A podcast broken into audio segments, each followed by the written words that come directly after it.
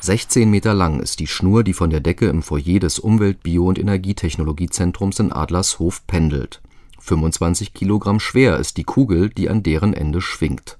Mit dieser Versuchsanordnung eines Pendels bewies der französische Physiker Léon Foucault im Jahre 1851 erstmalig, dass sich die Erde um sich selbst dreht. Lutz Schön ist Professor am Lehrstuhl für Didaktik der Physik an der Humboldt-Universität zu Berlin. Er hat das Pendel im UTZ gebaut ich glaube, dass es einfach so toll ist, so ein ruhiges Pendel anzugucken. Die Leute sind von der Bewegung an sich immer schon begeistert. Es ist eine Pendelkugel, die so schön langsam hin und her schwingt, dass sie so im Atemrhythmus ist. Und wenn hier so bei einem Foucault'schen Pendel dann immer wieder mal ein Stift umfällt, dann macht es Spaß, eine Weile da zuzuschauen, abzuwarten, bis der Stift fällt. Und äh, ich habe es oft erlebt, dass dann die Zuschauer mit einer gewissen Befriedigung gegangen sind. Die Erde dreht sich. Das Experiment ist so einleuchtend wie sein Ergebnis klar: Die Masse der Kugel gewährleistet, dass das Pendel konstant seine Schwingungsrichtung auf einer Ebene beibehält.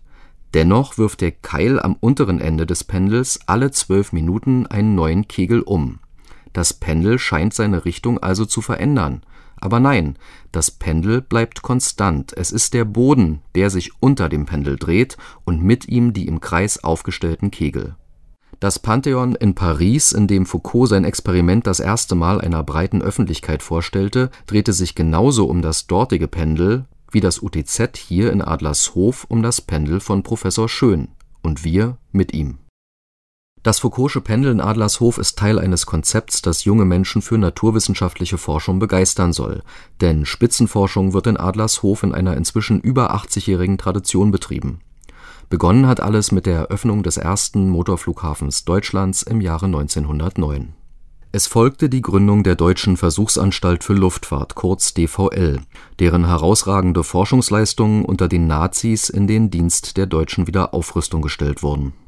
Damals war das absolute Spitzenforschung, die da betrieben wurde von der man heute noch profitiert, denn damals hat man viel gelernt über Tragflächen, wie am Windkanal, wie funktioniert das eigentlich mit dem Auftrieb und wie muss die Oberfläche aussehen, wie müssen die Ränder gestaltet sein, damit Ab, der Abriss nicht zu früh passiert und so fort. Also Spitzenforschung damals. Die Forschungseinrichtungen von damals sind heute als technisches Denkmal zu besichtigen. Ab den 50er Jahren wurden die Gebäude von der Akademie der Wissenschaften der DDR genutzt. Heute befindet sich in der Messhalle neben dem Windkanal das Unilab, ein Labor, das Schülern aller Jahrgangsstufen die Möglichkeit bietet, sich mit physikalischer Forschung auseinanderzusetzen